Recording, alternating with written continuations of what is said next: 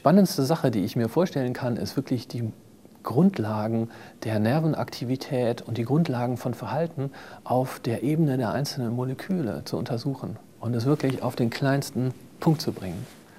Das ist das, was mich antreibt.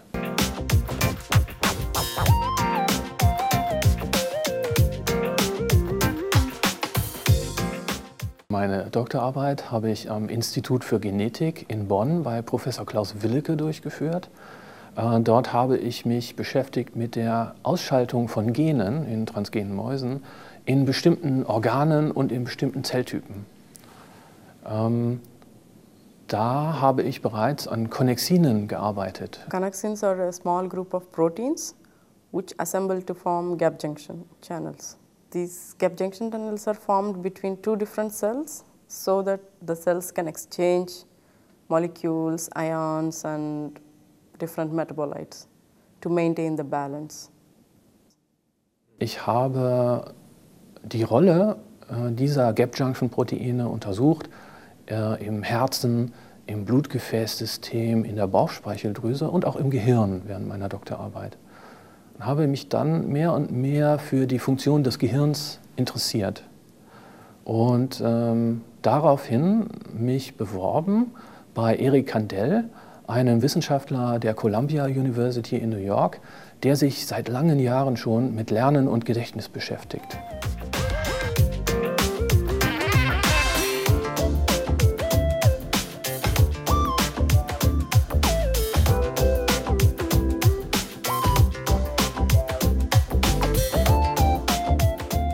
Dort habe ich mich beschäftigt mit der Rolle der Proteinsynthese, der Produktion von neuem Eiweiß.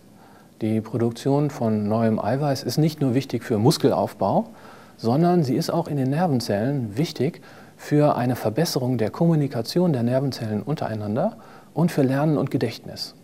Ohne Proteinsynthese gibt es kein Langzeitgedächtnis.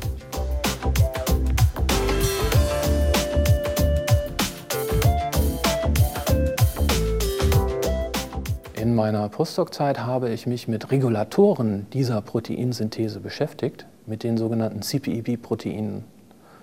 CPEB-Proteins are uh, con controlling synthesis of proteins inside the cell. In principle, CPEB can bind to any messenger RNA. So they have a special binding site.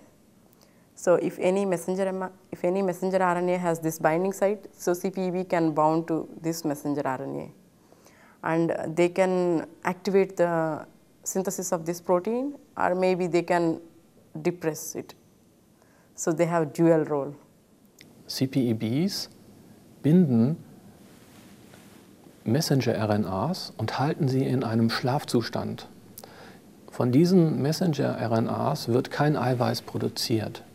Wenn aber die CPEBs ein Aktivierungssignal erhalten, zum Beispiel an den Kontaktstellen der Nervenzellen, dann gibt es einen großen Schwung von Proteinsynthese an diesen Nervenzellkontakten.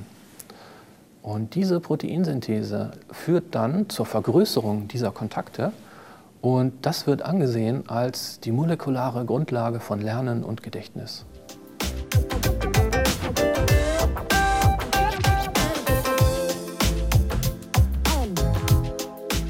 Wir haben dann relativ schnell bemerkt, ähm, dass die CPEBs vermehrt produziert werden, wenn Mäuse Krampfanfälle erleiden.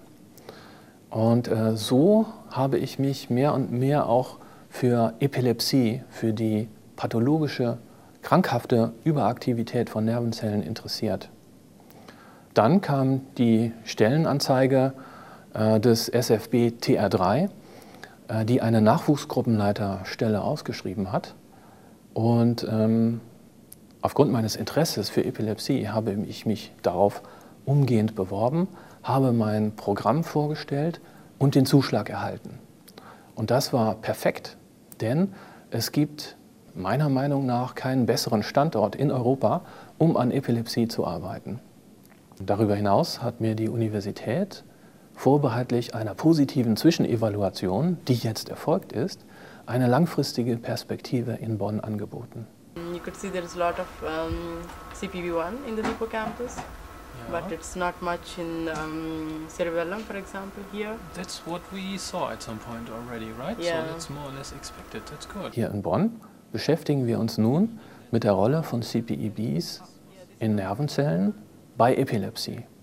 Da CPEBs die neuronale Kommunikation fördern und wichtig sind für Lernen und Gedächtnis, sind also gut für ähm, erwünschte Formen der neuronalen Aktivierung, ähm, ist unsere Hypothese, dass äh, CPEBs schädlich sind bei krankhaften Formen der neuronalen Aktivität, bei Überaktivität von Nervenzellen, wie es bei Epilepsie der Fall ist. Daher arbeiten wir mit transgenen Mäusen an der Funktion von CPEBs in Nervenzellen bei Epilepsie. Unsere Nachwuchsgruppe ist eine international besetzte Arbeitsgruppe. Wir haben Mitarbeiter aus vielen verschiedenen Nationen. Ähm, zurzeit arbeiten vier Doktoranden und ein Postdoc und eine technische Assistentin in der Arbeitsgruppe.